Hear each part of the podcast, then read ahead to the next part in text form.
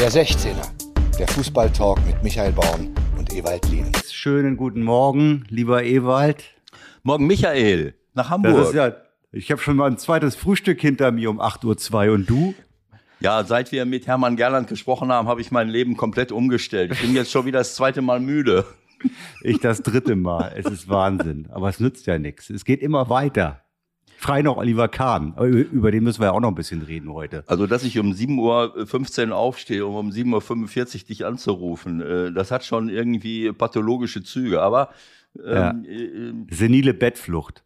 Ja, aber vor allen Dingen dann, wenn man eigentlich schon verrentet ist. Aber äh, Hermann hat uns wachgerüttelt. Man braucht oft Menschen, die einen wachrütteln. Ich meine, bei dir, du bist ja nur noch sehr jung und stehst mitten im Berufsleben ja. und musst ja. gleich schon wieder äh, deinen Mann stehen.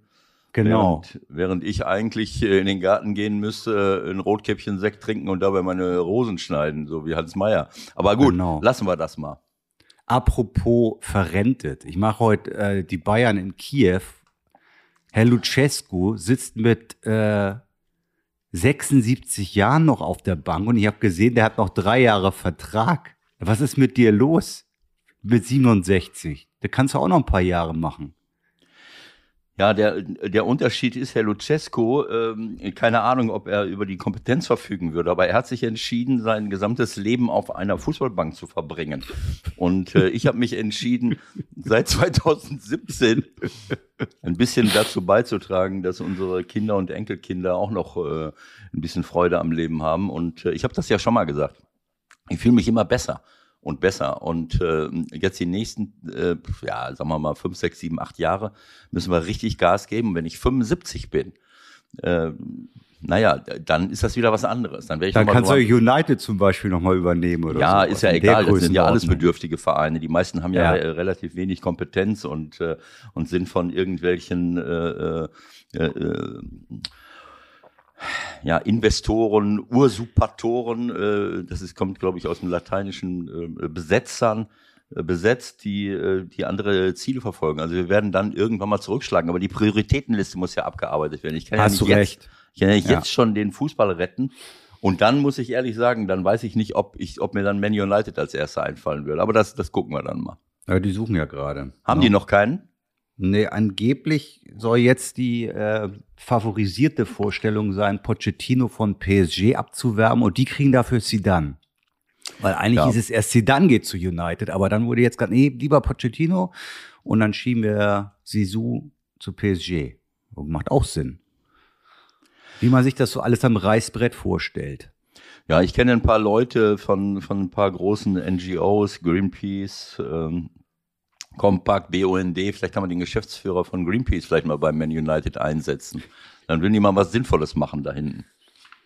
Aber gut, lassen wir das. Es gibt, es gibt viele, viele wahnsinnige Clubs. Ich habe mich am Wochenende zum ersten Mal seit äh, gefühlt einem Jahrzehnt wieder mit Valencia äh, beschäftigt. Auch da ist ein, äh, sagen wir mal, Besitzer, der da sein Unwesen treibt, äh, man kann das alles gar nicht glauben. Also wie sich, wie sich Menschen, und das ist mehr oder weniger verbrieft, auch bereichern an einem Club und damit durchkommen, weil sie halt dann Anwälte haben, die diese ganzen Verfahren über Jahre verschleppen. Es ist Irrsinn. Also wer da immer wieder fordert, mehr Investoren, bringt sie alle rein, das wird richtig gut bitte mal nach Valencia gucken, wie man innerhalb von vier Jahren äh, komplett abstürzen kann und die zweite Liga oder sogar der Konkurs näher ist als alles andere.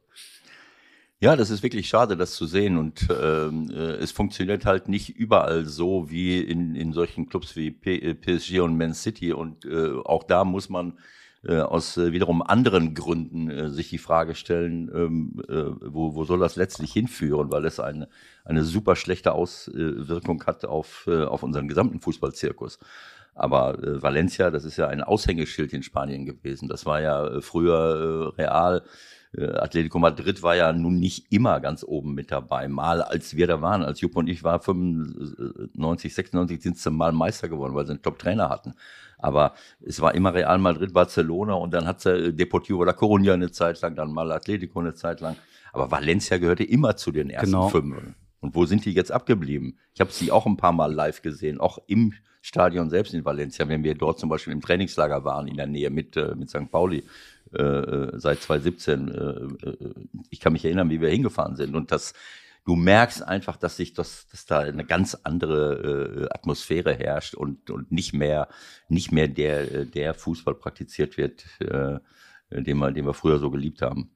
Das Einzige, was geblieben ist, sie treten immer noch, sie halten immer noch, sie kneifen immer noch, sie schauspielern immer noch. Also man hat das ja so richtig, äh, mir ging es jedenfalls, so sofort vor Augen, diese Champions League, man muss wirklich sagen, Schlachten unter anderem gegen Werder. Klar haben die auch mal äh, zum Teil schöne Momente gehabt auf dem Platz, aber das war irgendwie auch immer eine fiese Truppe. Hast du es auch so in Erinnerung? Hm, das kann ich jetzt nicht ganz so bestätigen. Also ich habe jetzt diese Mannschaft vor Augen, die damals, äh, ich weiß nicht, hat sie die äh, ähm, äh, Euroleague oder UEFA Cup mal gewonnen. Sie waren auf jeden Fall im Finale ja, gegen Bayern ich München. 2-4 oder so haben sie, haben sie UEFA Cup gewonnen. So, die, sie waren im Finale gegen Bayern München. Da war ich selbst da mit äh, Joscha, meinem Sohn, in Mailand oder wo das war ähm, äh, bei dem Spiel. Ich glaube, da haben das war Champions League. Champions League Finale. Das war ja. eine, eine, absolute Welttruppe, die sie damals hatten. Ne? Ja. Ähm, das war doch davor eigentlich sogar. Das war vor der Zeit, die ich meine.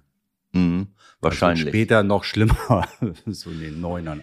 Ja, aber es ist natürlich diese, ich habe jetzt keinen kompletten Überblick. Du, äh, ähm, äh, du siehst wahrscheinlich jetzt ein bisschen mehr auch von Spanien. Ähm, ähm, mich hat ähm, ähm, während äh, unseres Urlaubs auf Teneriffa habe ich ja ein Spiel von CD Teneriffa gegen eine Amore Bieta, eine äh, ein aufgestiegener äh, Verein aus, dem, aus Nordspanien, äh, aus dem Baskenland in der Nähe von, äh, von, ähm, von Bilbao. Und äh, auch wenn das jetzt zweite Liga war, ich weiß nicht, ich hoffe nicht, dass das ein Modell ist, was wir auch in der ersten Liga, in der Primera Division sehen. Es war auf jeden Fall so, äh, dass dort äh, einige Spieler auf eine unerträgliche Art und Weise, habe ich glaube ich schon mal gesagt, sich mhm. nur hin haben fallen lassen, hingestürzt haben.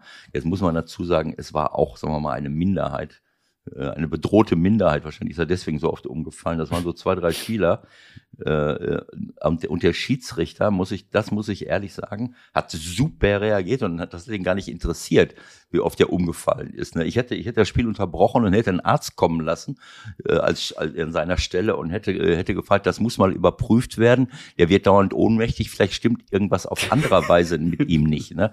Aber diese, dieses, diesen Reflex, das habe ich lange, lange Jahre nicht mehr gesehen dass ein Spieler fünfmal, sechsmal, siebenmal einfach sich hinschmeißt, sich umdreht und sofort zum Schiri guckt. Da würde bei uns oder in England, da würden die denen das Stadion abreißen. Der würde nicht mehr da rauskommen aus dem Laden. Jetzt mal übertrieben gesprochen. Also ähm, keine Ahnung. Also das sind Entwicklungen, denen muss man sofort gegenarbeiten. Ich glaube, dass die das da in, glaube ich, hoffentlich von den Schiedsrichtern im Griff haben. Du siehst jetzt mehr Spiele. Mhm. Aus der Aber der war Liga. auch, also der, der Schiri jetzt am Wochenende bei mir, der war auch recht großzügig, muss ich mal sagen. Also da wurde auch wirklich eine ganze Menge nicht gepfiffen, was bei uns gepfiffen wird. Und äh, ich glaube, eine viel bessere Überleitung zu unserem deutschen Fußball kriegt man, kriegt man ja kaum hin. Ne? Ähm, müssen wir schon wieder über Schiedsrichter reden? Nein. War alles top. Äh, ja, es gibt ja noch ein, ein, ein, ein großes Thema, das, da sprechen wir gleich mal äh, mit unserem Gast äh, drüber, sofern er so früh äh, schon, schon aufgestanden ist, so wie wir. Ähm, aber ähm, auf welche Szenen äh, möchtest du jetzt eingehen? Wovon, wovon redest du jetzt gerade? Also erstmal muss ich sagen, wir haben, glaube ich, schon acht Minuten rum und wir haben noch nicht einmal ansatzweise über das Überthema gesprochen. Das ist schon mal gut.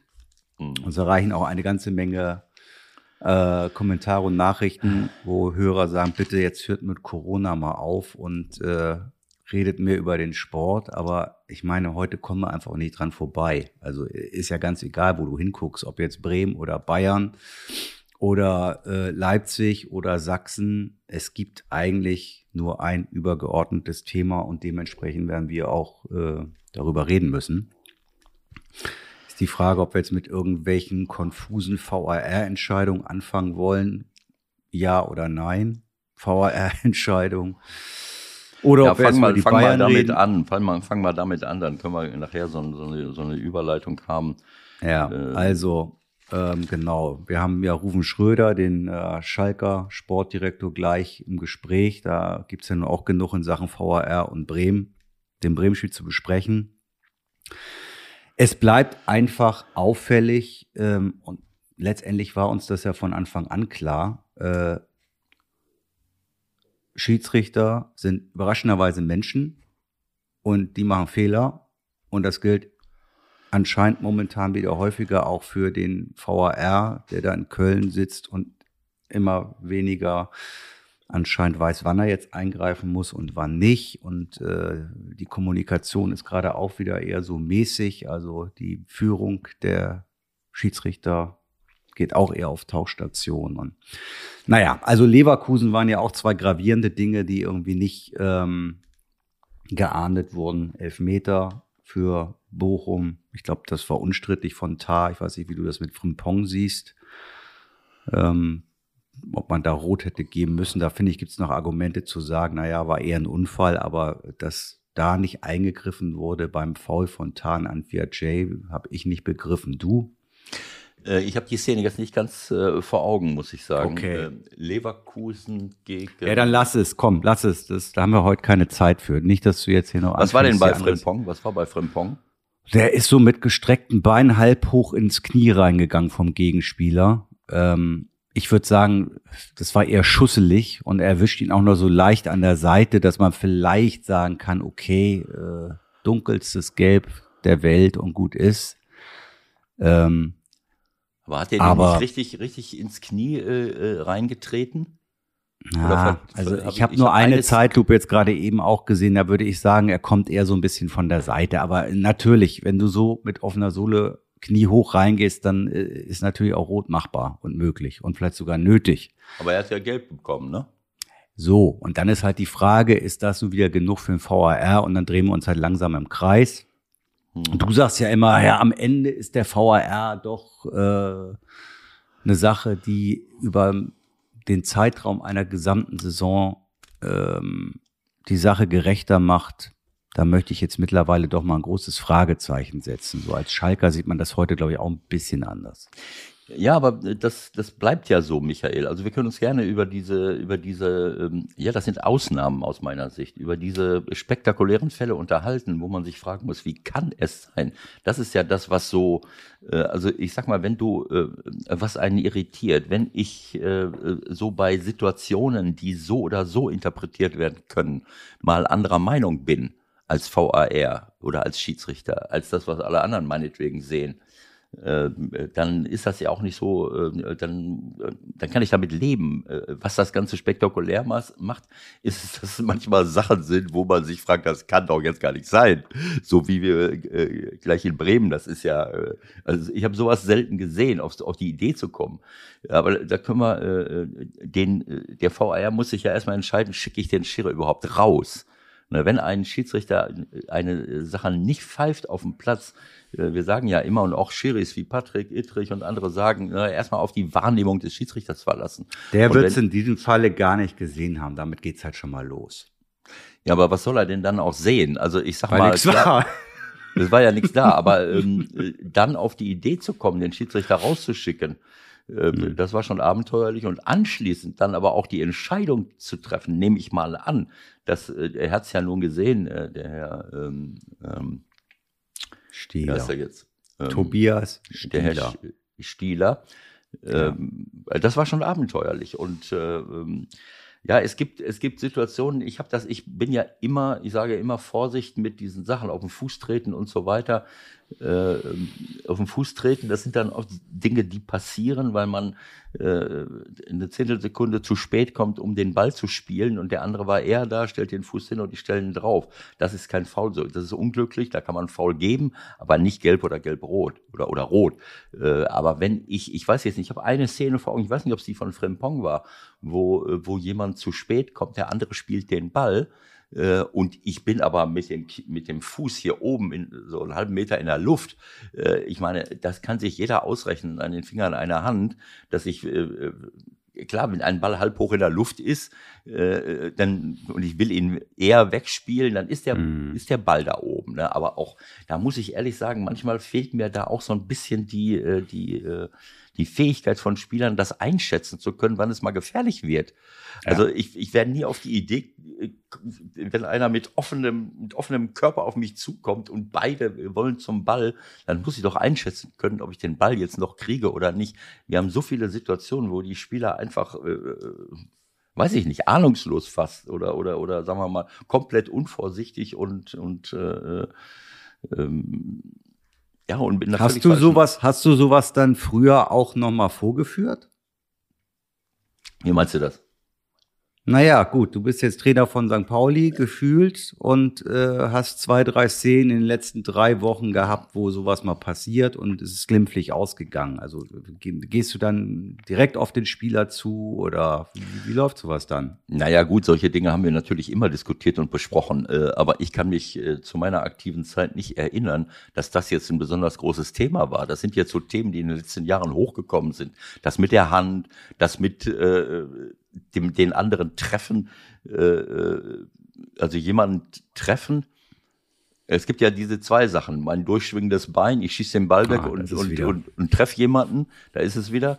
Oder aber äh, ähm, nicht ich, der den Ball gespielt hat, treffe jemanden, äh, sondern äh, der andere, der zu spät kommt, trifft mich und tritt mir auf den Fuß. Das ist ja eine klarere Geschichte, äh, die aber oft unabsichtlich ist. Aber ich kann mich nicht daran erinnern, dass wir früher, dass früher gelbe Karten gegeben hat, dass überhaupt ein Foul gepfiffen wurde, wenn ich den Ball wegschieße oder ich schieße aufs Tor und dann kommt irgendeiner. Ich habe das jetzt wieder, äh, äh, der einfach zu spät kommt. Wo habe ich das denn gesehen? Äh, äh, äh, Onis, äh, das, diese, äh, war das bei Mainz, Onisivo oder irgendeiner? Ich weiß nicht, irgendeiner schießt den Ball weg, die Linie entlang, äh, vielleicht sogar ein Torwart äh, schießt den weg und der Stürmer rennt fast, also der ist fast Körperkontakt. Und äh, und äh, und das Bein, was den Ball geschossen hat, wird fast weggerissen. Wenn ich so nah drauf laufe, dann treffe ich hm. den und verletze mich selber dabei, weil, weil, ich, weil ich dann plötzlich eine Bänderverletzung kriege. Ich kann diese Dinge nicht verstehen, dass man das nicht einschätzen kann. Äh, äh ich meine, ich fahre doch auch nicht mit 90, äh, 100, 100 Sachen auf eine Kreuzung zu, äh, wie in den, in, den, in den, amerikanischen Krimis und, und sehe da hinten einen kommen und ich sage, komm, ich ziehe durch Vielleicht schaffe ich es. So wie bei diesen Verfolgungsszenen, die wir immer sehen. Vielleicht schaffe ich durch den zwischen LKW und dem nächsten durchzufahren. So kommt mir das vor auf dem Platz, dass viele Spieler das gar nicht einschätzen können. Und das verstehe ich nicht. Tut mir leid. Mhm. Also wir haben uns mit solchen Szenen natürlich beschäftigt, aber da ging es mehr um richtiges Stellungsspiel, um Fouls, um Mitlaufen statt Grätsch. Ich meine, jetzt sag doch mal ganz konkret, einer haut halt einen um irgendwie, äh, wo du sagen würdest, auf, äh, auf eine Art und Weise, sagst du dann eigentlich immer, die nicht feierlich ist, ja? Ja. Schnappst du dir den dann in der nächsten Trainingseinheit oder? Ist nochmal gut gegangen, hat nur gelb gekriegt, egal, weiter geht's. Nein, Zum Glück habe ich ihn noch zur Verfügung. Nein, das, das, das äh, war ähm, fester Bestandteil von meinem Coaching, weil ich nicht daran glaube und nie geglaubt habe, äh, schon allein aufgrund meiner Historie, aber auch generell. Ich meine, wenn, wenn man den Wehrdienst verweigert und Zivildienst leistet, äh, dann wird man nicht auf dem Fußballplatz als Trainer rumrennen und sagen, das ist mir doch scheißegal, wie wir das Spiel gewinnen. Hauptsache, wir sind, wir haben die zwei oder später die drei Punkte. Äh, also ich, ich glaube, habe nie daran geglaubt, dass man auf unfaire Art und Weise zum Erfolg kommen sollte. Und äh, äh, und das wird eben auf, also unabhängig davon, ob es bestraft wird oder nicht, es wird ja meistens bestraft. aber ich ähm, ich möchte nicht äh, für dieses Verhalten bestraft werden, so wie ich auch nicht als Trainer, als Mannschaft, als Verein für unkorrektes Privatleben von Menschen bestraft, von Spielern bestraft werden möchte. Das gehört ja alles dazu. Wenn jemand meint, er muss leben, wie er will, dann kann er das gerne machen. Äh, wenn ich ihn dann fünfmal darauf äh, hingewiesen habe, dann ist aber auch Feierabend. Dann, dann, dann sage ich zu meinem Sportdirektor und mit, können wir mit dem Spieler reden und sagen, weißt du was, ich glaube, es ist besser, wir trennen uns. Oder was ist mit einem anderen Job? Such dir doch, wenn du einen anderen Beruf dir suchst, da kannst du so viel Cola trinken, wie du willst, da kannst du viel Alkohol trinken, da kannst du so viel rauchen, da kannst du auch meinetwegen äh, Was heißt, kannst du nicht, solltest du eigentlich auch nicht. Da kannst du äh, Investmentbanker werden und, äh, äh, und in die falschen Sachen investieren. Äh, auch das äh, hasse ich und, und, und lehne ich komplett ab. Also ich Äh, glaube, mit Neymar würdest du doch super klarkommen, oder? Naja, wenn ich das Standing hätte, äh, die ersten fünf Minuten mit ihm zu überleben, äh, danach hätte ich ihn, glaube ich, unter Kontrolle. Aber Eins gegen eins muss es aber sein, ne? Nein, ich weiß nein, nicht, ob man mit dem überhaupt alleine reden kann oder ob da immer vier andere Leute mit im Raum Nein, der, sind. der kennt mich ja nicht. Äh, Und äh, wenn ich jetzt da aufgetaucht wäre als Trainer bei ihm, äh, sofern Paris auf die Idee gekommen wäre, da wäre ich sowieso nicht hingegangen, mich zu verpflichten, dann hätte der gesagt, was ist denn das für eine Wurst? Den kennt doch keine Sau. Wie viele Länderspiele hast du eigentlich? Äh, keine Ahnung, ob der sich überhaupt was von mir sagen lassen würde. Also ich, ich fühle mich schon in der Lage, mit jedem Spieler und mit jedem Menschen dieser Welt ein äh, vernünftiges, fachkundiges äh, und auch sozialverträgliches Gespräch zu führen. Aber dann muss der andere äh, mich auch als Gesprächspartner äh, respektieren äh, und äh, dann kann ich mal auf ihn eingehen. Ich habe es bisher bei in den meisten Fällen auch geschafft, durch kommunikative Fähigkeiten, durch das Aufbauen einer Vertrauensbeziehung auch konfliktive Leute irgendwie auf Linie zu bringen. Bei manchen klappt es halt auch nicht. Also äh, ich bin ja nicht Mutter Teresa äh, äh, und, und Einige äh, sind nicht zu bekehren, meinst du? ja, äh, absolut. Das habe ich auch erlebt ein paar Mal, wo ich an meine Grenzen geschossen bin. Wenn jemand nicht zu bekehren ist und macht immer so weiter und hat auch keinen Bock, äh, dann, dann musst du dich eben äh, trennen. Aber ähm, Hm. äh, solche Dinge gehören für mich dazu. Das ist für mich ein Teil äh, der Aufgabe eines Trainers.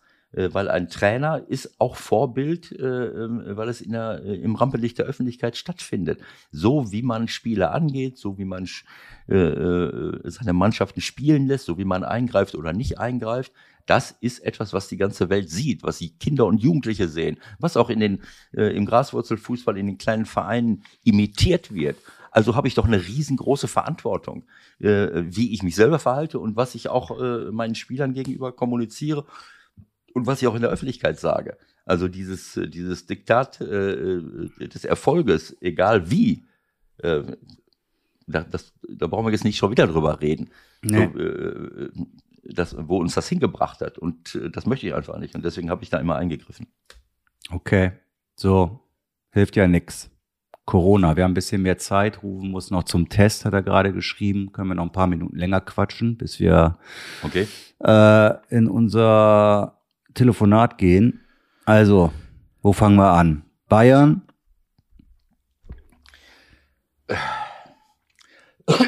Sorry. Also, ich glaube, wir sind äh, irgendwann mal habe ich dann auch gedacht, naja, jetzt haben wir es so langsam äh, im, im, im, im, Griff. Äh, man kann sich ja Hm. nicht immer damit beschäftigen. Aber äh, als Genau. ich dann gehört habe, jetzt kommt die vierte Welle, da habe ich gedacht, naja, hoffentlich nicht. Aber die Leute wissen offensichtlich ein bisschen mehr als wir oder ich. Ich habe mich dann nicht mehr so intensiv damit beschäftigt. Ich bin, äh, habe mich zwar immer vorsichtig verhalten und habe auch nicht äh, ganz selten mal vergessen, irgendeine Maske aufzuziehen. Und ab und zu ist das mal vorgekommen.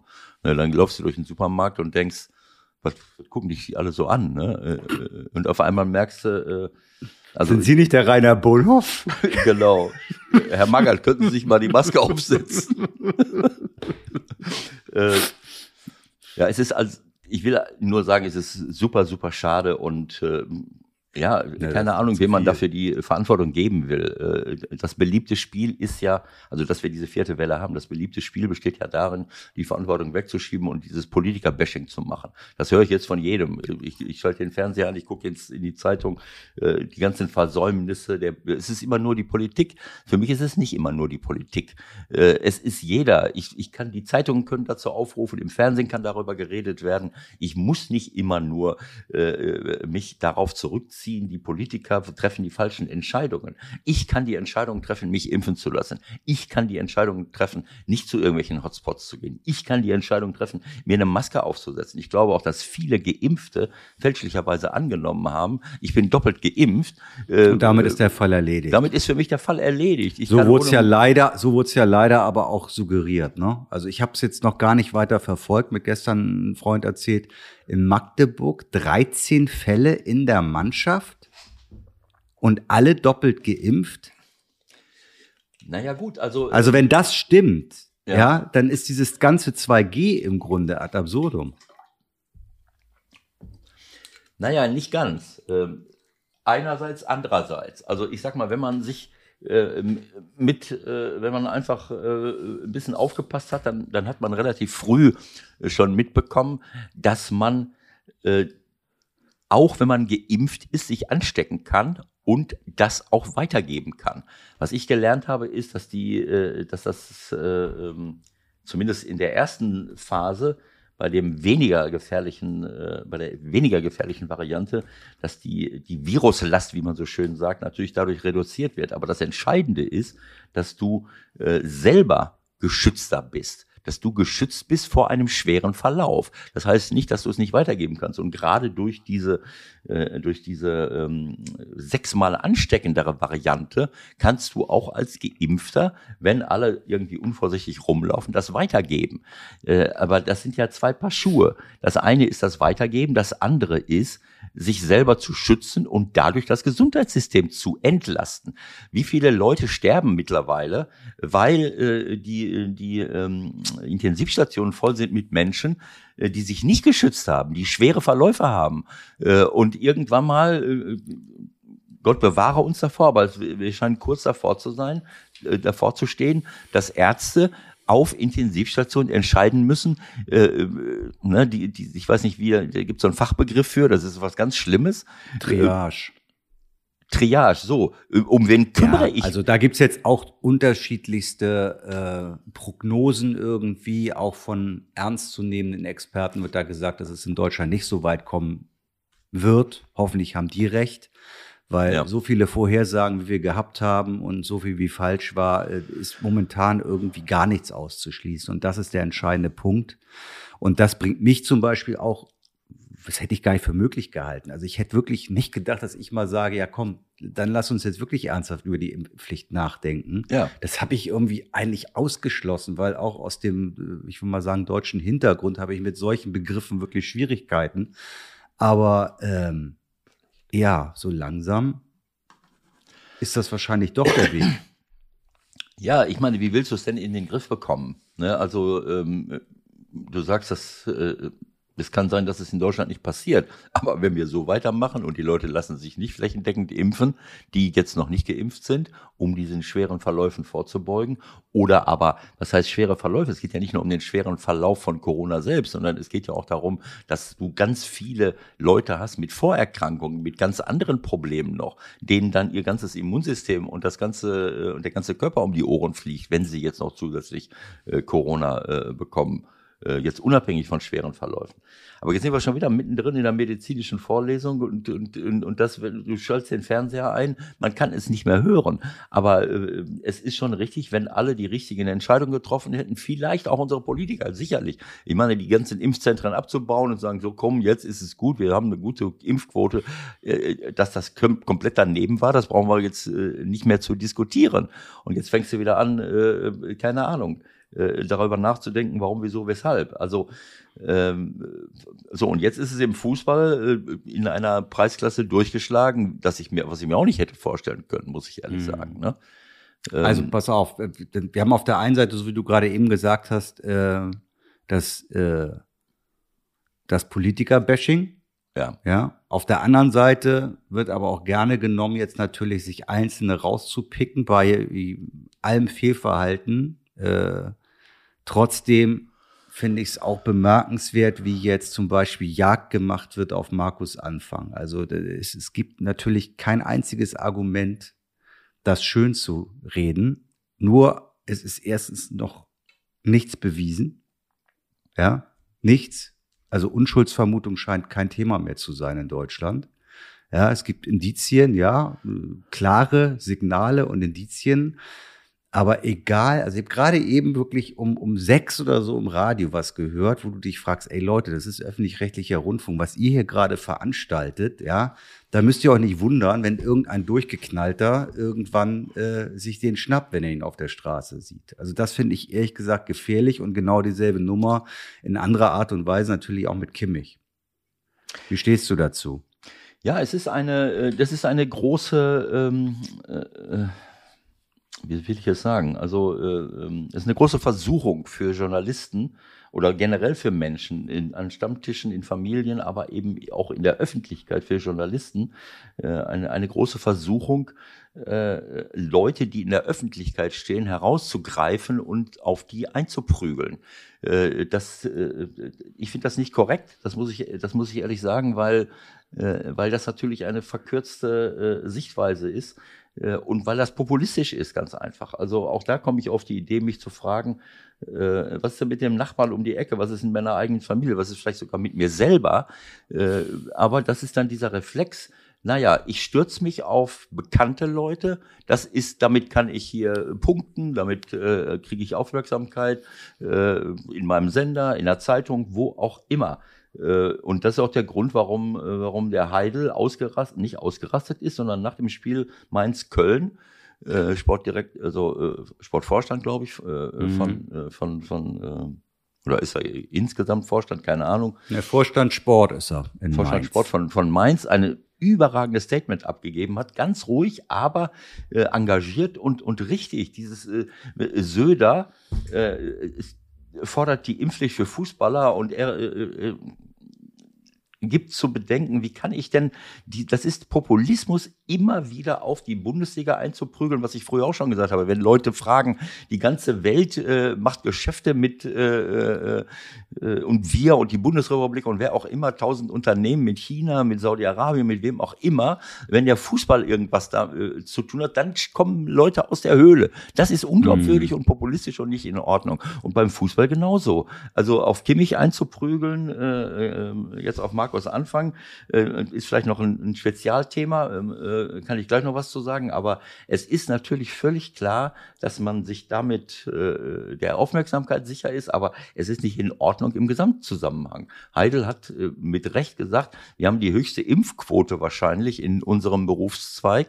Äh, jetzt kann man sich streiten, äh, hätte man eine Impfpflicht einführen müssen am Anfang, zu sagen, pass mal auf, wenn Leute hier nur geimpft ins Stadion kommen, wieso kann es sein, dass Spieler auf dem Platz stehen, die nicht geimpft sind? Das habe ich ja selbst schon gesagt, dass ich ja. dass ich sehr überrascht war äh, darüber, dass das nicht gemacht worden ist. Auch wenn jetzt alle zwei Tage getestet wird, dann könnte ich ja genauso gut bei den Zuschauern sagen, äh, ich brauche ja nur einen haben von den Spielern, der vielleicht mal sich schnell angesteckt hat. Plötzlich habe ich die ganze Mannschaft angesteckt. Haben wir ja auch die ganze Zeit. Also das kann man sicherlich im Nachhinein sagen. Aber sich nur in dieser Lage oder immer wieder auf den Fußball zu stürzen und zu sagen, was ist denn da los? Äh, das ist einfach nur äh, populistisch und er hat mit Recht angemahnt, wie ist denn die Impfquote bei den Politikern und wie, wenn das das Problem ist, dass wir 100 Leute haben oder 50 Leute, wenn überhaupt, die nicht geimpft sind. Aber gut, das ist, das ist dieses Thema, sich dem, des Fußballs anzunehmen und das zu nutzen, um sich selbst gut zu positionieren. Ähm, wenn ich jetzt rein sachlich äh, rede, bin ich mittlerweile auch dafür, zu sagen, Leute, es ist mir völlig egal, äh, ich mache jetzt hier eine Impfpflicht. Äh, dieses, äh, diese äh, äh, Erzählerei von persönlicher Freiheit, es tut mir leid, äh, was wir alles unter dem Deckmantel der persönlichen Freiheit in diesem Lande und in den westlichen Ländern in den letzten Jahrzehnten angerichtet haben, auf Kosten von Menschen in anderen Teilen der Welt, äh, wo uns das völlig scheißegal ist, äh, was mit der persönlichen Freiheit der Menschen ist in den Regionen, wo sie unter dem Klimawandel schon seit Jahrzehnten leiden oder wo sie darunter leiden, dass wir da Waffen hinschicken, sie bekriegen sich und anschließend stehen sie bei uns vor der Tür und, und, und wollen irgendwie überleben. Also da redet kein Mensch von der persönlichen Freiheit äh, von anderen Menschen irgendwo auf der Welt. Äh, der Meeresspiegel steigt an. Was ist mit all den Inseln, die untergehen? Äh, also diese das ist für mich eine Diskussion, das, das lässt mich sprachlos zurück und ich frage mich, äh, in welchem Land solche Menschen leben, die nicht mal über den Tellerrand hinaus äh, denken und sagen, nein, das ist meine persönliche Freiheit, ich lasse mich jetzt nicht impfen, äh, weil was weiß ich, was auf mich zukommt. Während sie gleichzeitig einen ganzen Tag Mikroplastik einatmen, was weiß ich für Medikamente einnehmen und was weiß ich für Nahrungsmittel zu sich nehmen, die wie auch immer verseucht sind. Also das ist lächerlich. Das ist für mich einfach einfach naja, nur. und vor allen Dingen die Konsequenzen, es nicht zu tun, sind ja nun mittlerweile relativ deutlich, ja. und relativ klar zu sehen, was passiert, wenn wir es nicht tun. Ja, eben. Ne? Also die Zahlen liegen völlig klar auf der Hand, dass auf den Intensivstationen 90, über 90 Prozent von Menschen liegen, die sich, die nicht geimpft sind und nicht umgekehrt. Äh, dass man da auch mal liegen kann, äh, obwohl, ja, äh, durchaus möglich. Aber ich meine, äh, ich denke, wir sollten das jetzt beenden und, äh, äh, und wir machen einfach einen Haken hinter Impfpflicht. Das wird sowieso kommen, aus meiner Sicht. Äh, und ähm, da fallen wir ganz. Ist halt auch die Frage, wie das rein rechtlich dann zu lösen ist. Aber es scheint da auch Möglichkeiten zu geben, wo sich Verfassungsrechtler ja schon mit beschäftigt haben. Es bleibt spannend. Und dann würde ich vorschlagen, telefonieren wir jetzt mal und später nehmen wir nochmal einen Schlenker zu dem einen oder anderen Thema. Der Anruf der Woche. Heute bei Okay, also am Wochenende war wieder reichlich was los in der ersten Liga, aber auch in der zweiten Liga. Habt ihr alle mitbekommen, was so bei Werder gegen äh, Schalke sich abgespielt hat? Und ich bin froh, dass wir heute Ruben Schröder, den Sportdirektor von S04, begrüßen können. Ruben, schönen guten Morgen. Ähm, ist der Puls langsam wieder runter oder ist noch schlimm? Ja, nee, also so langsam geht's, muss man sagen, aber ähm, ähm es hat sicherlich länger als sonst gedauert. Ähm, sonst hast du ja immer Momente drin, äh, wird Ewald dann auch kennen, wenn du gute Momente hast, aber auch schlechtere Momente, wo du natürlich auch Dinge dann durchgehst, gerade auf dem Rückweg dann von einem Spiel, ähm, aber auch dann am Tag danach nochmal, wenn du in die Analyse gehst und dann hast du es aber eigentlich auch schon hinter dir, ne, dass du dann auch wieder positiv wirst.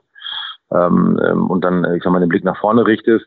So hat es jetzt mal nochmal, muss man wirklich sagen, einen Tag länger gedauert, weil äh, natürlich auch du von der Außenwelt natürlich nochmal deutlich mehr mitbekommst. Das heißt also, dass deutlich mehr ähm, sich auch gemeldet haben und dann natürlich geäußert haben, was sich natürlich auch immer wieder aufwühlt. Ähm, ähm, ähm, es war sicherlich, muss man sagen, wirklich schwer zu verdauen und das soll wirklich nur, es geht nicht darum, das Ergebnis, sondern einfach auch die Tatsache, wie sowas zustande gekommen ist, das hat eigentlich, mehr irritiert und äh, man hat es natürlich versucht, ähm, noch aufzuarbeiten, auch von Seiten des, äh, des DFBs, ähm, die sich auch aktiv gemeldet haben bei uns. Ähm, aber trotzdem, es ist, äh, es hängt nach, aber gut, Blick geht nach vorne, bleibt nichts anderes übrig, arbeiten und es besser machen. Also äh, ich kann das sehr gut verstehen, Ruben. Äh, grüß dich äh, von meiner Seite Aber auch. Ja. Äh, schönen guten Morgen. Man kann sich herzhaft darüber aufregen, wenn man immer wieder neu angesprochen wird. Äh, trotzdem ist diese Sichtweise natürlich richtig. Äh, ähm, man muss sich wieder äh, sammeln und, und andere Dinge machen. Aber äh, letztmalig hoffe ich für dich, das will ich jetzt noch mal drauf ansprechen. Das ist natürlich schon, ich habe das schon während des Spiels nicht glauben können, was ich da gesehen habe. Äh, und äh, dann habe ich, äh, was ich noch gar nicht gesehen hatte, das habe ich, äh, also da großes Kompliment. Ich habe dein Statement äh, äh, irgendwo gesehen, wo du interviewt worden bist. Ich fand das äh, ganz klar und, äh, und, äh, und sachlich sehr gut äh, auf den Punkt gebracht. Äh, und äh, dann habe ich erst gesehen, dass, äh, dass der, dass man eher auf die Idee kommen könnte, dass der Hand gemacht hat, als Richtig, dass er, ja als dass er gefault worden wäre. Ne? Richtig. Äh, also Michael und ich haben natürlich intensiv darüber diskutiert und äh, die letzten Tage schon. Und Michael hat dann äh, eine Theorie ins Spiel gebracht, die äh, ähm, ja, die irgendwie naheliegender ist. Aber ich, für mich war nicht zu verstehen, wieso der ähm, der VAR den Schiedsrichter überhaupt rausgeholt hat, weil äh genau, das war das war glaube ich das größte größte Problem, Ewald, und das, da hast du recht. Also ich meine, und das haben wir ja gar nicht mehr. Das war schon so skurril, dass wir jetzt im Endeffekt dieses Handspiel schon gar nicht mehr diskutiert hatten, ja, weil das, das ist ja auch genau das Thema, was du sagst. Das war ja auch noch mit dabei, ne? und und und ähm, das setzt im Ganzen eigentlich nur so ein bisschen noch die Krone aus. Äh, äh glaube ich, grundsätzlich ist das äh, der grundsätzliche Problemfall war der VAR, weil der, der Schiri Stieler ja im Endeffekt das äh, aus dem aktiven Spielgeschehen nicht gepfiffen hat. Und von daher war es ja auch dann eine Situation, wenn dann der VR nicht angreift, dann läuft das halt weiter. So, aber daraufhin, dass er sich gemeldet hat, der sich eigentlich ja nur melden soll, wenn es eine krasse Fehlentscheidung ist, ähm, mhm. dann hat er sich gemeldet und dadurch ging die ganze Maschinerie ja erst los und dann wurde, äh, und so hat man es dann auch vernommen, wohl sich darauf fokussiert, dass, dass irgendwas auch zu finden ist. Ne, was, bei allem muss ich sagen, ich war bei der Szene selber aktiv live im Stadion war ich, was ich eigentlich sonst nicht bin, eigentlich der ruhigste, weil ich hatte das relativ schnell. Mittlerweile hast du ja die Möglichkeit auf dem iPad. Ja, Mittlerweile ja. sind ja top ausgestattet, äh, hast du ja die Möglichkeit direkt ähm, auch die Szene dann zu sehen, ich habe sie gesehen und habe dann hab mich eigentlich zurückgesetzt. Ich habe auch gesagt, Leute, also du hast gedacht, okay, da, da kann ja nichts kommen, ne? Genau, genau. Also das hat mich eigentlich beruhigt, weil ich gesagt habe, okay, boah, letzte Aktion, wir haben es überstanden und das ist ja eindeutig und und habe dann eigentlich alle beruhigt, habe dann noch, den einen oder anderen noch angegangen, von wegen jetzt mach nicht so eine Szene und, und komm mal bitte zurück und alles so, das gibt's nicht und ich sage, nein, wir bleiben ruhig. Also, und als er dann rausgelaufen ist, habe ich den Puls eigentlich nochmal runterbekommen, weil ich gesagt habe, ja, ja gut, jetzt sieht er es nochmal schwarz auf weiß und man sieht es mal richtig, was da äh, passiert und, und konnte es also bei aller Liebe überhaupt nicht fassen, dass er A so lange gebraucht hat am Schirm und dann auch noch da reinmarschiert und dann auf den Punkt zeigt. Und da war es natürlich dann, dann war es ein Schockmoment, muss ich sagen. Ähm, und dann äh, ist das ganze Thema. Ähm, und es ist einfach so schade. Man redet dann, dann darüber und im Endeffekt muss man sagen, ja, ja. aus dem Spiel heraus kann man vielleicht drüber nachdenken und auch, auch klar, dass das Bremen ebenbürtig war und das, ne, aber trotzdem, in dem Falle siehst du deine Farben natürlich nur und das ist auch völlig normal und dann kommt eigentlich alles, dann hast du fast schon ein, zwei Minuten zu lang gespielt, äh, dann kommt die Situation noch oben drauf, dann kriegst du den Elfmeter, dann geht es 1-1 und er pfeift direkt ab zum, äh, und das Spiel ist vorbei. Also es war so skurril, wo ich sagen muss, das äh, hat man, wie gesagt, lange Zeit nicht erlebt. Also eigentlich ist das ja ein gutes Zeichen, dass du dich zurückgelehnt gelehnt hast für den VAR. Hm. Ne? Also wenn du dich zurücklehnst, ja. äh, ist das ja eigentlich ein Zeichen dafür, dass man es eigentlich gewohnt ist, dass der VAR eben auch richtig entscheidet. Das ist auch so ein dauernder Streitpunkt bei Michael und mir. Dass, ja. Ich sage, für mich ist 90 Prozent und mehr der Entscheidungen des VARs oder der Schiedsrichter richtig, wenn ein Eingriff richtig. ist. Äh, genau. so, ähm, das ist ja immer so eine selektive Wahrnehmung, die nur die großen ich, Fehlentscheidungen. Äh, genau, und da, da, muss man ja eigentlich sagen, ich hätte mir, bei mir hätte ja eigentlich die Alarmglocke eigentlich angehen müssen, jetzt im Nachgang wieder, wenn der Grundanalyse zu sagen, der Schiri sagt, okay, keine Elfmeter, dann, dann sagt der VR, oh, warte mal, da ist irgendwas, guck mal bitte nach. Hätte ich ja nochmal denken müssen, ja, da, da, kann er ja gar nichts sehen. Aber ich war so überzeugt nach den Bildern, ja. die ich gesehen habe, ja, dass ich gesagt habe, du, ja gut, jetzt sieht das halt nochmal und wunderbar. Und dann, äh, Jungs, äh, kommt mal, setzt euch mal alle wieder hin, macht mal keinen verrückt hier. Und ja, die waren dann wohl auf dem richtigen Dampfer, dass da wohl irgendwas ansteht. Das ist natürlich insgesamt ist das einfach mal wieder ein Beispiel dafür, dass wir sowas halt, solange es Menschen sind, nicht ausschließen können. So und wenn wenn, wenn der Stieler hat's halt nicht gesehen im Spiel, weil ja anscheinend auch nicht so richtig was zu sehen war.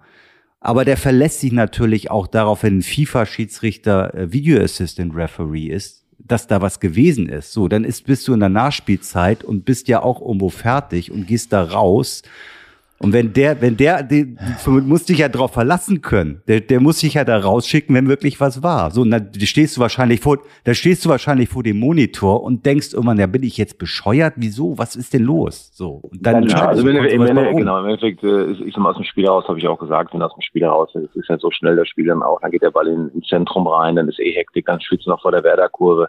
Das ist ja alles so ein Thema, was damit reinkommt. Äh, Stimmung ist geladen. So, letzt, man weiß ja ungefähr, letzte Aktion, ne, der Ball wird reingespielt.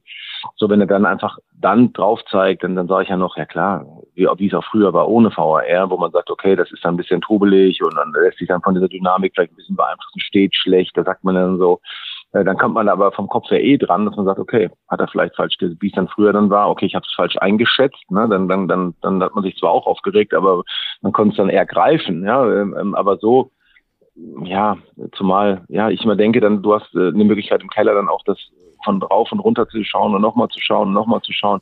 Also spätestens beim zweiten und dritten Mal kommt dann die Hand ins Spiel, meiner Meinung nach. Und dann wird diese ganze Thematik auch von der Bedeutung zu sagen, natürlich kannst du sagen, die 99. Minute ist wie die fünfte Minute, aber trotzdem hat es ja so ein bisschen äh, mehr den, den Last-Minute-Effekt und, und man dann rausgeht dann ja trotz allem, trotz aller Drucksituation auf dem Bildschirm schaut, sich dann nochmal besprechen kann und nochmal hin und nochmal zeigt die Szene nochmal und dann, dann muss man ja nun wirklich, also bei aller Liebe dazu kommt, sagen, es reicht, es reicht einfach nicht für einen Elfmeter und, und wie gesagt, hat er nicht gemacht. Müssen wir jetzt irgendwann auch abhaken, äh, ja. aber war sicherlich kein, kein glückliches Wochenende grundsätzlich, wenn ich an das Spiel Leverkusen-Bochum denke, äh, kommen mir da ähnliche Gedanken hoch. Ähm, und oftmals ist dann so, ja, dass man sich vielleicht auch wünscht und, und so müssen wir es ja dann auch als Verantwortliche machen. Trainer muss sagen, ich habe vielleicht die falsche Entscheidung getroffen bei der Aufstellung. Der, der Sportdirektor sagt ja am Ende des Tages nach einem halben Jahr, ich habe vielleicht den falschen Spieler geholt. Müssen wir die Buchse auf Deutsch gesagt ja auch mal runterlassen. Hätte ich mir auch mal irgendwo gewünscht, auch im persönlichen Gespräch, dass vielleicht ähm, dann auch mal ein Mann gesagt, okay, ja, das war eine totale Fehleinschätzung, aber gut, man kann, um es halt so ein bisschen auch in, in, die Normalität wieder zu bekommen und das macht einen dann auch so, so, so fuchsend im Endeffekt, dass man man einfach äh, ja auch mal sagen kann, es war halt einfach, ja, klar hat der DFB gemacht, aber gut, es ist wie es ist. Also DFB hat sich bei euch gemeldet und hat äh, hat sich, nein, hat sich gemeldet, hat es komplett eingeschätzt, auch äh, einen Tag danach, äh, Michael Fröhlich hat sich gemeldet, hat äh, auch die Situation auch eingeschätzt hat auch dann das Statement auch angekündigt, was sie getan haben, haben auch gesagt, dass es eine Fehleinschätzung war. Aber was, was fehlt dir jetzt eine, eine, eine Einschätzung vom Schiedsrichter selber? Nee, das, das, das war, das war, das war nach dem Spiel halt, ne, wo man sich miteinander bespricht und ich war dann auch zweimal drin und, und mhm. haben es dann klar wohl emotional und ich, ich weiß, es ist ich bin auch wirklich einer, der wirklich auch versucht, auf die andere Seite zu sehen. Das, das ja. kann mir jeder gerne glauben, ähm, weil ich im Endeffekt des Tages, äh, wie gesagt, machen wir alle Fehler. Da bin ich ja komplett auch bei mir. Ne? Also ich möchte auch nicht von unserem Spiel ablenken, dass es vielleicht nicht rund war und so weiter. Ähm, ähm, deswegen liegt mir fern, aber ähm, ja, das war in dem Falle dann nicht so. Ähm, vielleicht war auch da die Druck, der Druck so groß in der Kabine, ne? wie gesagt, dass man das auch nicht erwarten darf, kann, wie auch immer. Ähm, ja, naja, da stand er wahrscheinlich noch unter dem Eindruck seiner Entscheidung. Also ich, um Definitiv. das abzuschließen, ja. äh, Michaels genau. Theorie war, äh, also wenn ihn der äh, VAR rausholt, setzt er ihn ja auch irgendwo unter Druck. Er ist beim, beim Heimspiel, ne, der Ganz VAR setzt ihn unter Druck und äh, äh, die Werder-Spieler, wenn ich mir die Szenen angucke, wie Duxch und ich weiß nicht, ob es groß war, da sind zwei Spieler hinter dem hergelaufen, 30 Meter und mhm. haben sich an den Kopf gefasst ja. und als wenn das ein, ja. ein glasklarer Elfmeter wäre. Ja, das kann doch gar nicht sein. Also, so, das ganze das ganze Stadion rastet aus, die ja sowieso die Bilder nicht haben. Also der hat eine riesen Drucksituation gehabt. Aber auch das gehört für mich mit dazu. Äh, wenn ich so Leute wie Manuel Gräfe sehe, äh, Aitekin und andere, klar, die sind alle schon ein bisschen äh, erfahrener, älterer, aber wenn die erfahren erfahren und ja. alt sind und, und äh, stressresistent, dann müssen sie ja aufhören, weil es Richtig. wichtiger ist. Weil, naja, aber weil, da würde ich jetzt, da würde ich jetzt schon eine Lanze auch für ihn brechen. Natürlich hat er sicherlich in den letzten Jahren auch ein paar unglückliche Momente gehabt, aber ich finde insgesamt hat er sich auch positiv entwickelt, ist auch im Gespräch mit den Spielern besser geworden, finde ich. Nein, nein, das wollte ich und damit auch nicht. Das war einfach, es war einfach ganz klar und das sieht er, glaube ich, äh, wenn ich das richtig verstanden habe, das sieht er mittlerweile auch selbst so. Das war ein krasser Fehler. Fertig. Punkt. So. Kann, so und dann genau wie wenn du über den Ball trittst oder wie ich auch mal einen genau so. mache. Es ist, es ist, wie es ist. Es, es kommt dann alles gebündelt auf einmal. Äh, wie gesagt, wir sollten die Sache jetzt auch äh, abschließen. Äh, wie gesagt, äh, es ist, es ist, wie es ist. Ähm, leider so, aber auf der anderen Seite äh, sollten wir jetzt so ein bisschen diese Wut äh, wieder in positive Energie reinpacken, wird der Trainer Eberlin jetzt sagen und am Wochenende gegen Sandhausen. genau. Das bündeln genau. und dann und dann, dann versuchen wir das äh, wieder in die richtige Richtung zu bekommen. Nein, ich wollte, die Frage, die Frage ist, die Frage ist jetzt nur grundsätzlich, ja oder nein. Bist du weiterhin Befürworter oder hast du jetzt mittlerweile auch wegen der Aktualität doch größere Bauchschmerzen? Ich glaube immer an das Gute. wie der Ebert okay. gesagt hat, sind so viele Punkte gewesen, wo man als VR auch gesagt hat, schau mal, Gott sei Dank hat man den jetzt gehabt. Das sorgt dann schon für Gerechtigkeit. Diese, diese Fälle wie jetzt zum Beispiel, dann hast du natürlich wieder diese, diese, diese ja, da, da bist du natürlich, in, in, weil man es einfach auch nicht versteht, ne? weil man wirklich auch mal denkt, ist man jetzt hier alleine auf dem Kosmos und denkt, äh, ist man jetzt so sehr in seinen blau-weißen Farben drin, dass man das so, so ne, nicht objektiv sieht. Äh, äh, da ist man natürlich wieder so völlig, völlig äh, ohne Illusion und sagt, äh, ganz ehrlich, dann kann man das Ding auch abschaffen. Und wenn man dann als Beispiel Leverkusen-Bochum sieht, sieht man das genau das Gleiche. Aber im Großteil ist man ja auch oftmals wirklich froh, wenn man diese Gerechtigkeit auch dann sieht und auch richtig, äh, richtig verabschiedet. Ähm, äh, grundsätzlich bleibe ich dabei und bin positiv ist zu behalten. Natürlich solche Dinge äh, fördern das natürlich nicht. Ähm, äh, wie gesagt, solche klaren Sachen sollte man versuchen wirklich nicht abzubilden. Ja. Absolut. Ich wollte Tobias, äh, Michael, ich wollte Tobias Stieler jetzt auch nicht zu nahe treten. Das habe ich damit nicht gemeint. Ich wollte nur sagen, dass eine Stressresistenz äh, auch gegen Drucksituationen in einem Stadion natürlich zur äh, Kompetenz eines Schiedsrichters äh, dazu äh. Was für mich wichtig ist, was, was wir ja auch schon mal mit Herrn Fröhlich und Patrick Ittrich mit Schiedsrichtern diskutiert haben, ist äh, die Interpretation von Situationen. Also wenn ich, äh, ähm, wenn ich mir eine Situation anschaue als VAR oder als Schiedsrichter, so wie wir alle äh, eben auch schauen, dann kann es doch nicht sein, dass wir äh, durch diese Technologie jetzt auf der Suche nach mikroskopisch kleinen Berührungen sind, um dann anschließend zu sagen, so, das ist jetzt aber eine Berührung, das ist ein Elfmeter. Ich wiederhole das, was ich schon oft gesagt habe, was, was Christian Streich sagt, was andere sagen. Ich habe immer gedacht, es müsste ein Foul dabei sein.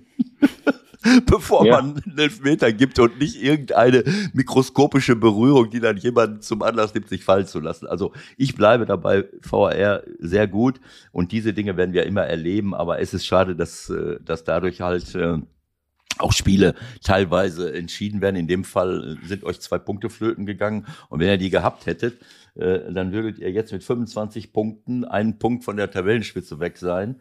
Äh, obwohl vielleicht die ganze Saison auch noch nicht so optimal gelaufen ja, ist. Ja, aber absolut, ist es so, absolut. Hm. Ne? Richtig. Das, da kann man ja. sich schon mal ärgern.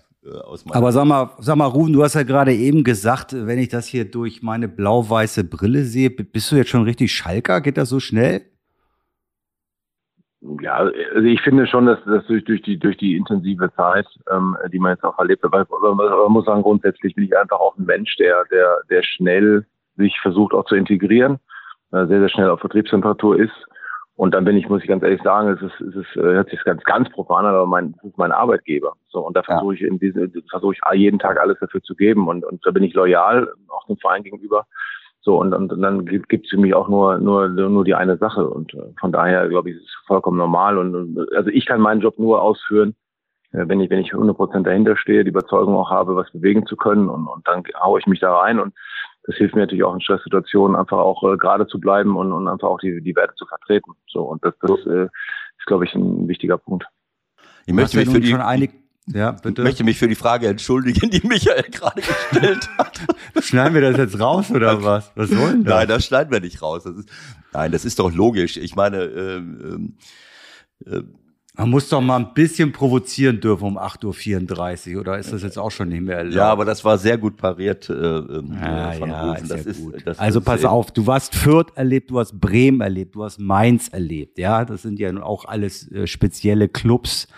Aber ich glaube, was die Emotion betrifft, ist es natürlich äh, überhaupt nicht vergleichbar mit Schalke. Ja, so und äh, das ist halt das, was wir, was, was wir gerne ein bisschen rausarbeiten wollen, in den paar Minuten, die wir noch miteinander verbringen. Was das für dich auch äh, bedeutet und was das auch vielleicht im Alltag mit einem macht. Ich, ich, ich glaube einfach, dass, dass, äh, dass man das auch so sagen kann. Mit, mit, mit Werder-Vertretern auch. Jetzt mit Frank Baumann ja auch unter der Woche hatten wir eine, eine Fortbildung äh, über den DFB ähm, zusammen, äh, der Manager erste und zweite Liga. Und da kam das Thema natürlich auch nochmal auf, ne, wo man auch schon sagen kann, Traditionsverein und, und gerade sagen wir, Werder und, und auch Schalke und wo ich auch gesagt habe, ist auch gar nicht böse gemeint, ist Schalke einfach nochmal deutlich größer. Ne, nicht umsonst äh, zweithöchste Mitgliederzahl, ne, bis fast bei 170.000 Mitglieder.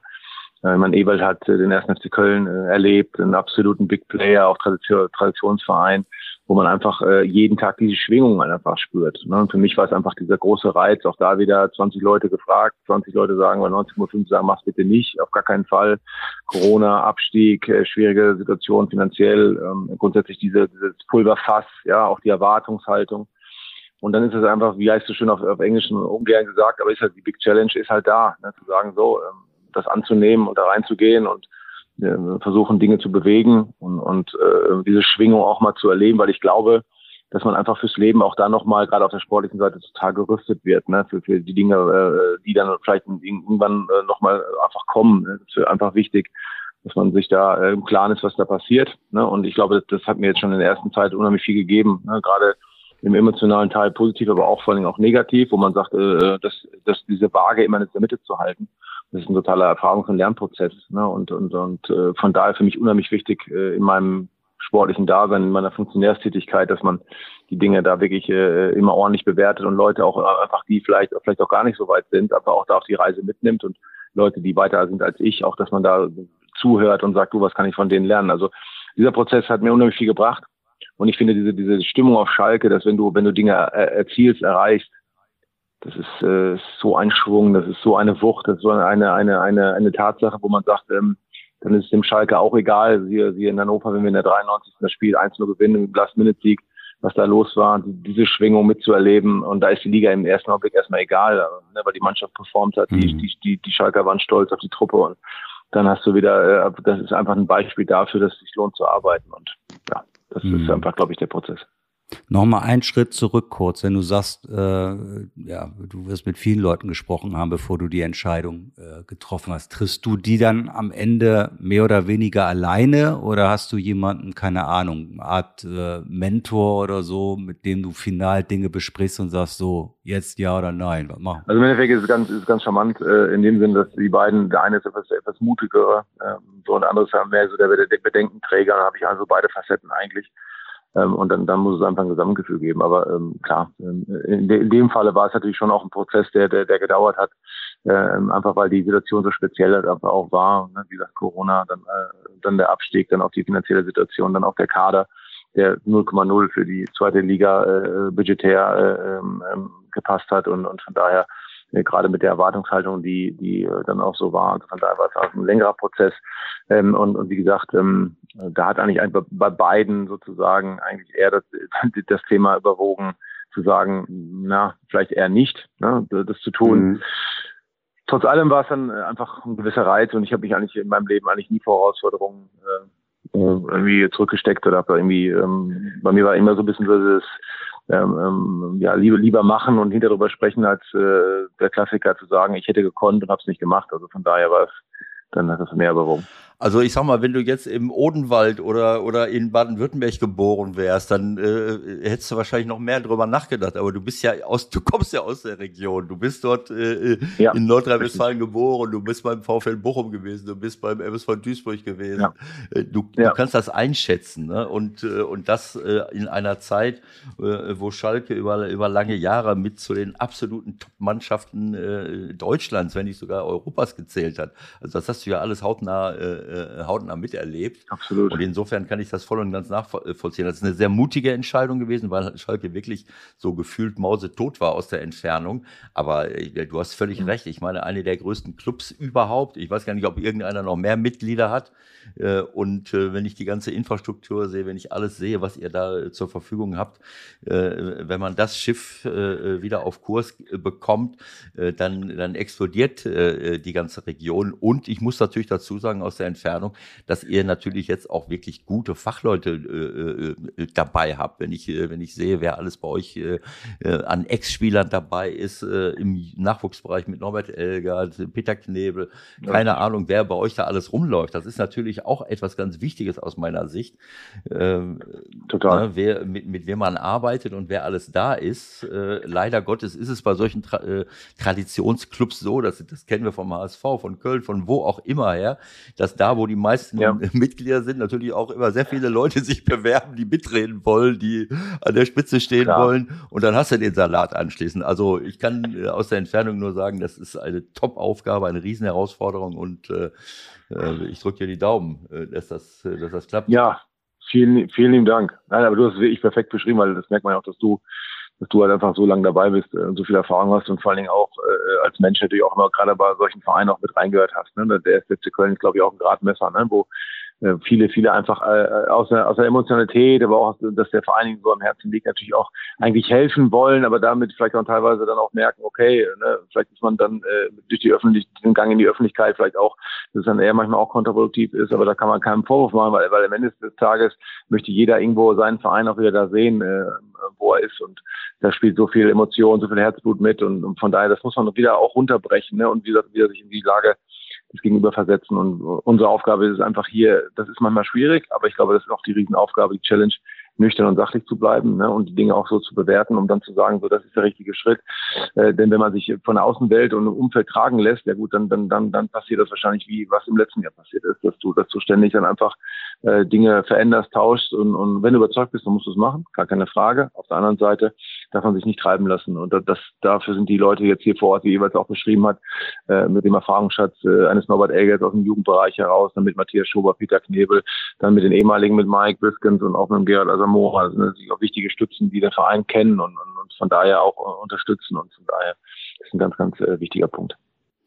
Ich habe äh, beruflich jetzt äh, dieser Saison zumindest nicht nichts mit euch zu tun, mit der zweiten Liga nicht. Ich habe mir jetzt mal, ich habe das Werder-Spiel weitest, weitestgehend gesehen. Ich habe mir jetzt gerade eh nochmal die Ausstellung angeguckt. Wenn ich das richtig sehe, sind das neun Neuzugänge und zwei Jungs äh, aus der knappen Schmiede sozusagen. Ähm, wie siehst du grundsätzlich äh, den Kader und wie, wie gehst du mit der Erwartungshaltung um äh, aus dem Umfeld? Und wie ist die überhaupt? Sagen alle, wir müssen auf jeden Fall aufsteigen? Nein, wir haben immer gesagt, wir müssen die Dinge nüchtern betrachten. Ich glaube, dass, dass wir eine gute Mannschaft haben, definitiv. Wir wissen aber auch, dass wir einen unglaublich großen Umbruch mit 45 Bewegungen, die wir gemacht haben in dem Sommer, 45 Bewegungen äh, ist, kein, ist keine Normalität. Ich glaube, das, das äh, muss man sich einfach äh, so vorstellen. Wir haben äh, regelmäßig neun oder zehn Neuzugänge in der Startformation. Ähm, ähm, es, ist, es ist einfach so, dass wir das auch bewusst so machen mussten. Es war der klare Auftrag, diesen kompletten Kader umzustrukturieren. Man hat auch gelesen, dass wir das Budget drastisch gesenkt haben, um einfach in die Bahn zu kommen. Für uns war es wichtig, erstmal äh, konkurrenzfähig zu sein. Denn das ist das Schlimmste, wenn du mit so einer Erwartungshaltung in die zweite Liga gehst, und wir reden nicht über den HSV und nicht über den VfB Stuttgart vor der Corona-Zeit, die ganz andere äh, Budget, Budgets auch hatten. Ähm, und das nicht als Alibi für uns, sondern einfach nur als Tatsache. So, dann wissen wir einfach, äh, dass wir, dass wir, dass wir ankommen wollen, äh, ankommen müssen, konkurrenzfähig zu sein.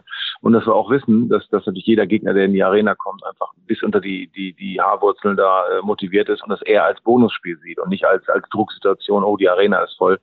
Äh, das muss man einfach wissen. Und von daher ist es eine Situation, dass wir wissen, dass wir noch nicht äh, zu 100 Prozent das abgerufen haben, was wir sicherlich können. Das ist, glaube ich, das wissen wir, dass da noch viele Dinge sind, die da sind.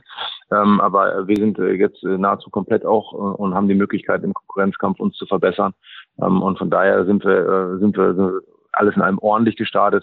Aber wir sind ambitioniert. Wir wollen das Maximale. Deswegen ärgern wir uns ja auch so, wenn solche Dinge sind wie, wie in Bremen und wir wissen, dass wir es besser können. Und äh, von daher ist Luft nach oben. Das ist auch schön so. Und dass wir jetzt die Tuchfühlung haben äh, an die Tabellenspitze 1, 2, 3 ähm, ist für uns elementar wichtig.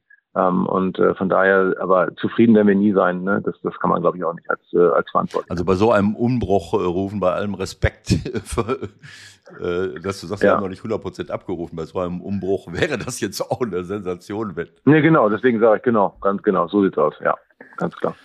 Aber ich finde, das ist sehr schwer greifbar. Vielleicht kannst du das nochmal in ein, zwei Sätzen erklären. Also 45 äh, Kaderveränderungen sozusagen ja, insgesamt.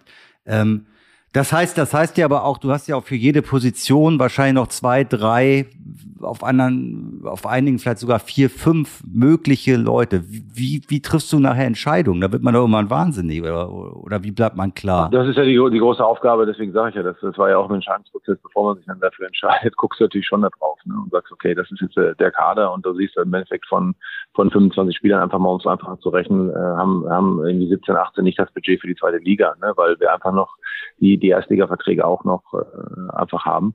Ähm, und dann be beginnt die Schwierigkeit. Und dann nochmal ein großes Kompliment an den Gesamtverein und den Vorstand, äh, Christine Rühlhammers und Peter Knebel, die einfach die Verantwortung einfach und, die, und, und vor allem auch das Vertrauen äh, angegeben haben, zu sagen, so, wir haben diese obligatorischen äh, Top 1 und 2. Top 1 ist quasi, es wird der neue äh, Zweiliga-Kader geplant und Top 2 waren halt die Spieler, die halt äh, vom Budget her äh, nicht reinpassen und die abzugeben sind. Und das war die Aufgabe, ne? parallel quasi eine Zweiligamannschaft in der Struktur zu bauen und auf der anderen Seite äh, quasi die Spieler, die in Top 2 sind, die nicht mehr äh, zum Budget gehören, auch einfach äh, zu veräußern oder abzugeben.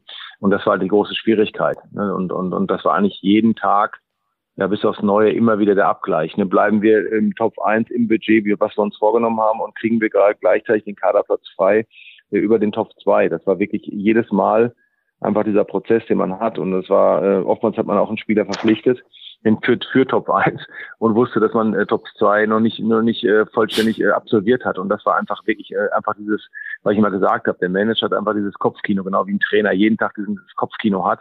Man, egal wo man ist, wenn Leute sagen, äh, so der Trainer sitzt im Büro, der arbeitet, der Manager sitzt im Büro und arbeitet. Nee, der Trainer fährt nach Hause, der Manager fährt nach Hause und hat, hat die Arbeit weiter weiter im Kopf. Du sitzt, du bist abends um halb zwölf und denkst dir, du musst diesen Spieler jetzt abgeben, weil sonst kann ich nicht den anderen Spieler verpflichten. So, das, das, das sind die Gedankengänge. Wo kann ich nochmal nachdenken? Wo kann ich nochmal einen Berater aktivieren? Wo kann ich nochmal einen Verein anrufen? Wo kann ich nochmal rausfinden, ob einer die Position sucht? Und das ist dieses ständige Bespielen, reinzuhören, zu schreiben, zu telefonieren dann gleichzeitig zu erfahren, boah, der, der will nicht gehen, weil sein Gehalt, das wird er nie wieder bekommen, der wird seinen Vertrag aussitzen. Das hat die Konsequenz wieder auf Top 1, dass das Budget nach oben schnellt. Und dann in der Verantwortung, dass du öffentlich gemessen wirst, treibt dich an. So, aber das ist, das ist die Thematik. Wie viele schlimme Wochen waren das? Wie viele richtig schlimme Wochen waren das und wie viele wirklich schlaflose Nächte hast du gehabt? Ja, also die schlaflosen Nächte, schlaflosen Nächte waren erst eigentlich nach, nach der Zusage Tag 1, 2, 3. Das war so der Prozess, weil da hast du ja noch nichts richtig geschafft. Ne? Da bist du ja in dieser Phase, wo du sagst, durchgegangen, erste Gespräche geführt. Dann die waren die ersten Gespräche eigentlich alle nicht gerade positiv. Also in dem Sinne, dass du nicht vorwärts kommst. Und dann ist es eigentlich so, dann bist du quasi ja so ein, so ein Jäger, ne? Der sagt, pass mal auf, und jetzt erstes geschafft, zweites geschafft. Dann bin ich sehr visuell unterwegs, dann kommt, da kommt der Haken gesetzt. So, nächstes Thema. wieder dran setzen, wieder weitergehen.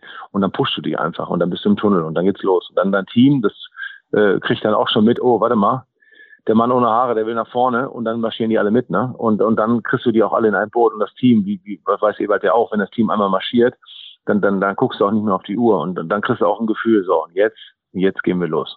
Und, und dann, ja, so ist es einfach eine positive Energie, die man dann versprüht und da muss man natürlich auch dann immer wieder positive Ergebnisse bekommen, weil sonst ist es schwer. Aber wie gesagt, ähm, das war die Aufgabe. Verstehst du jetzt, Michael, warum wir von Ruven nicht erwarten können, dass er sehr viel gegen den Klimawandel unternimmt? Weil er, weil er, weil er keine Zeit genau. dazu hat. Ich hab das, äh, äh, also und ich kann das auch erst seit 2017 machen. Wir, wir frotzeln immer darüber. Aber es ist wirklich so. Äh, also wenn, wenn man in solchen verantwortungsvollen Positionen äh, ist, gutes Geld verdient, äh, das ist kein, ja, kein Acht-Stunden-Job, sondern du, du, dein ganzer Tagesablauf wird davon bestimmt. Du, und und äh, das ist gut, dass du das nochmal noch mal sagst und erwähnst. Ne? Also das geht dann zu Hause weiter, rund um die Uhr. Du bist im Tunnel. Genau das gleiche habe ich erlebt über lange, lange Jahre. Und äh, ich muss sagen, das führt auch zum Teil, hat auch zum Teil dazu geführt in unserer Gesamtgesellschaft, dass wir auch manche Fehlentwicklungen nicht bremsen, weil viele, viele Menschen, kreative Menschen, intelligente Menschen, empathische Menschen dauernd im Tunnel sind und gucken müssen, wie sie funktionieren, wie sie in ihren Firmen, in den Vereinen oder wo auch immer etwas machen. So, da, da nehme ich, äh, die, die Last nehme ich dir jetzt ab, äh, deswegen habe ich aufgehört äh, und, äh, und, und kümmere mich so ein bisschen darum, dass deine Enkelkinder und Kinder dann, äh, dass denen auch gut geht. Aber es ist, äh, es, äh, es ist wirklich so. Also sehr gute Beschreibung von, äh, von, dem, von dem Druck, äh, unter dem man da äh, letzten Endes ste steht und, und den, unter dem man sich selbst äh, auch macht. Wie, wie bist du dann, wie bist, wie bist du dann äh, den auch mal losgeworden? Äh, machst du noch Sport? Läufst du 18 Kilometer dann noch mal eben?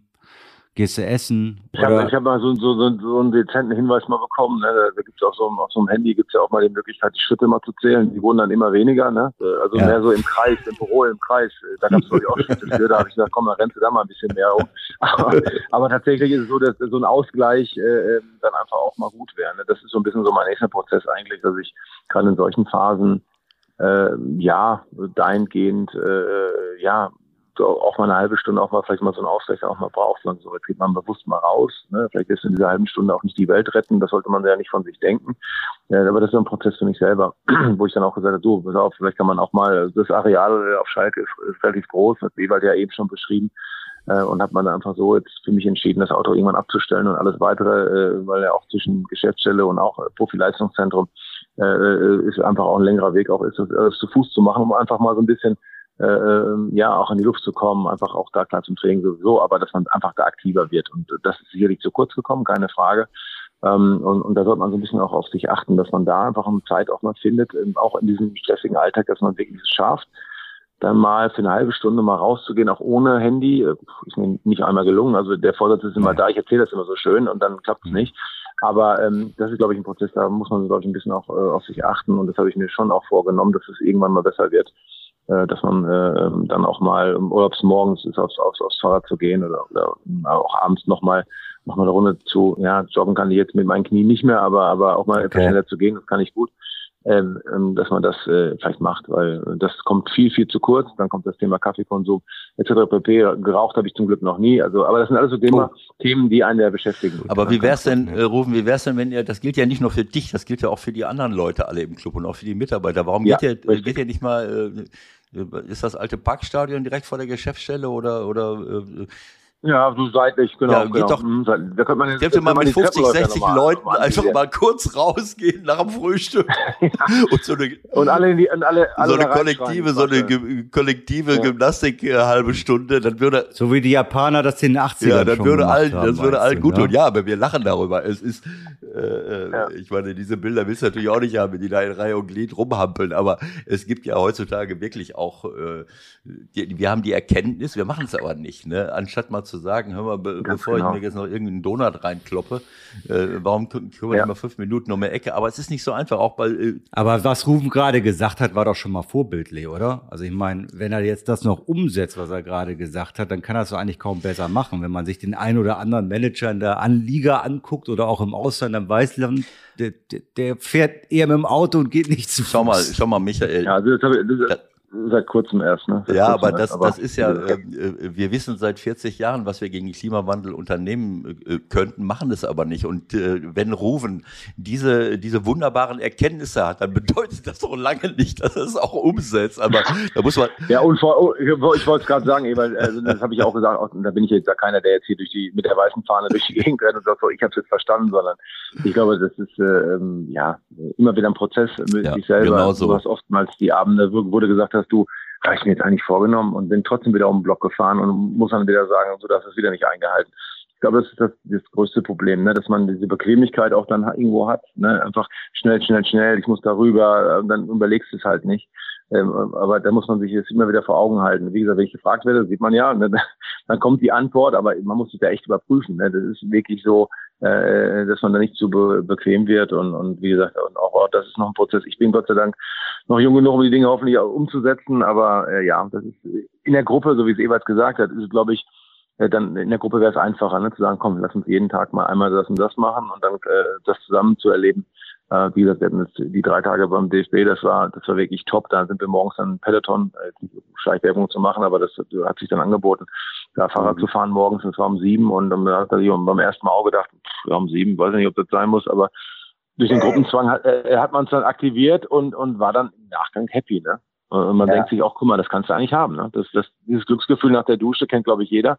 Nur man kann sich vorher nicht vorstellen, nachher weiß man es und äh, ja, aber die Gruppe hat es dann erledigt, ne? zu sagen, du, wir machen es morgen früh auch jedenfalls schwer. Und dieser Blick, morgens reinzukommen, erinnert so ein bisschen an früher, wenn der Trainer, wenn der Ebert als Trainer gesagt hat, so, Männer morgen früh halb sieben Waldlauf, konnte man sich am Abend vorher auch nicht vorstellen. Und wenn man morgens da gestanden ist und, und es dann gemacht hat, war man im Nachgang war man happy und konnte erzählen, wir haben es zusammen erledigt. Also ja, gerade angesichts der Arbeit. Du hast es äh, letzter Satz von mir, dann lassen wir dich auch äh, diese, was du eben gesagt hast, diese 45 Bewegungen. Das kenne ich ja nun als aus der langjährigen Zeit.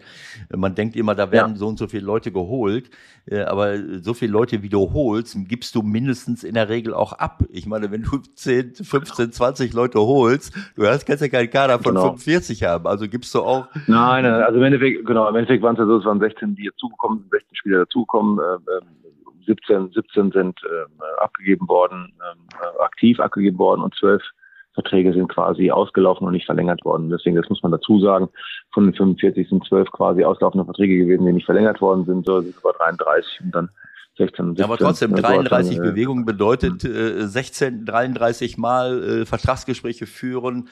100 Prozent. Also 100%. zumindest. Äh, und das läuft genau. ja nicht. Das ist ja das, das, das ist ja das, was man, wo man den Zuhörer mal reinnehmen muss oder den, den, weil das Umfeld sagt ja immer, guck mal, die lesen ja dann quasi News erledigt. Ja, genau. Was der Prozess aber darauf hin ist, das ist ja das immer das Schwierige. Wenn man sich überlegt, dieser Transfer hat einem zwar 14 Tage intensiv jeden Tag gekostet, weil Schwingungen hin und her und Berater und. Sag mal ganz schnell kurz, ganz, ganz konkret ein Beispiel. Was, was war der schwerste Transfer, diese Transferperiode? Was hat am längsten gedauert?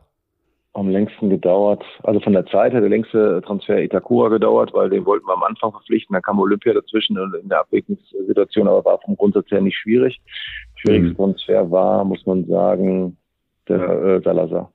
Das war der schwerste okay. Transfer, weil, weil wir da natürlich auch ein sehr, sehr ja, äh, Spieler hatten, äh, wo der Verein, der abgebende Verein mit Eintracht Frankfurt natürlich auch selber einfach die Prozesse selbst durchdenken wollte mit einem großen Talent, was sie geholt haben und dann einfach der Prozess, äh, wie bildet man das ab? Ne? Das ist ja heutzutage immer das Thema, äh, man, man, gibt man den ganz ab, verleiht man den nur. Wenn wir sagen, aber nur Leihen ist schwierig, wir würden gerne eine Kaufoption haben oder eine Kaufverpflichtung, gibt es einen Rückkauf? Also das ist ein Prozess, der natürlich dann auch durch die Gremien geht. Dann können die Gremien natürlich nochmal eingreifen und sagen, ah, nee, so wollen wir das eigentlich nicht. Also das war wirklich äh, dann in, der, in dem Prozess von daher schwierig, weil die Gefahr ja immer ist, dass wenn du 14 Tage mit einem Transfer zugange bist mit einem Wunschspieler, du natürlich auf der auf der Schattenmannschaftsseite äh, dem Trainer wie Ewald dann sagen musst du, äh, ja, ich, wir kriegen das schon hin, aber was ist, wenn in den 14 Tagen auch deine, die Kandidaten Nummer zwei und drei abspringen? Dann hast du ja. ein Problem. Der eine darf dann doch nicht gehen, Nummer zwei und drei haben sich anders entschieden und sagst zum Trainer, du Nummer vier, ja, die wollte ich ja nie haben. So, und, und das ist ja der Prozess, der da einständig beschäftigt, äh, äh, weil du möchtest natürlich auch, dass wir alle gemeinsam vielleicht auch das hinbekommen, was wir uns wünschen. Und, und von daher war das eigentlich das Schwierige. Also vergiss das. Okay, vergiss bei Salazar gab es eine Kauf. Zugangsseite, Abgangsseite, ja. natürlich dann schon auch die, die Situation um Kabak und Harit.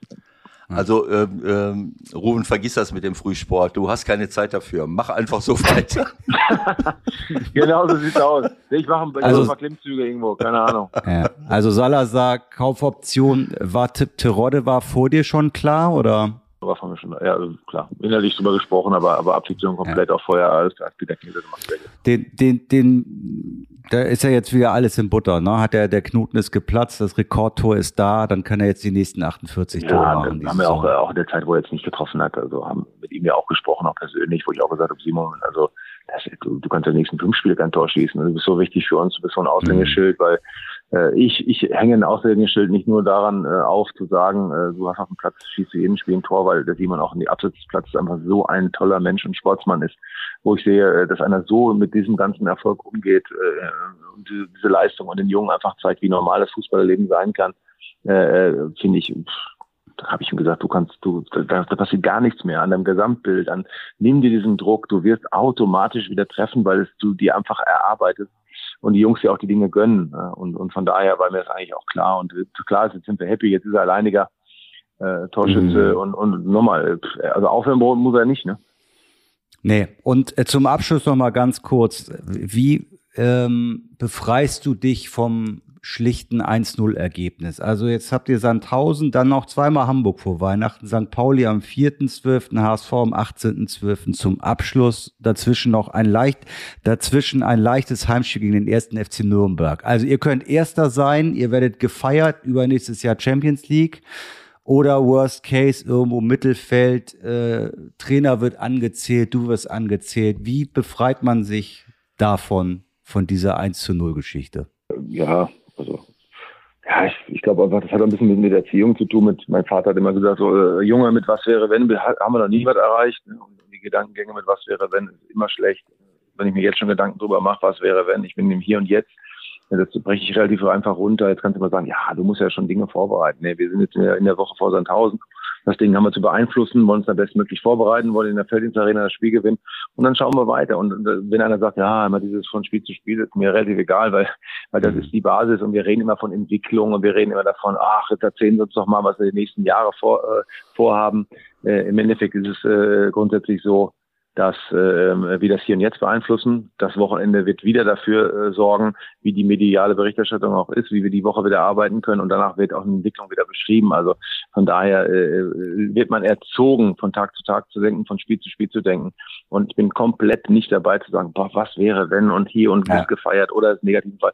Bringt eigentlich, es sind einfach negative Energien, die wir jetzt nicht brauchen. Ich, ich gehe positiv in die Wochen rein. Ich versuche äh, alles Mögliche, den Verein und, und, und die Leute zu unterstützen, was ich damit tun kann. Äh, natürlich bist du perspektivisch unterwegs, was Spieler äh, angeht und kaderplanungstechnische Dinge, vielleicht für den Winter, aber ähm, wie gesagt, und so bereiten wir uns eigentlich immer vor und äh, so habe ich mir das eigentlich immer gehalten.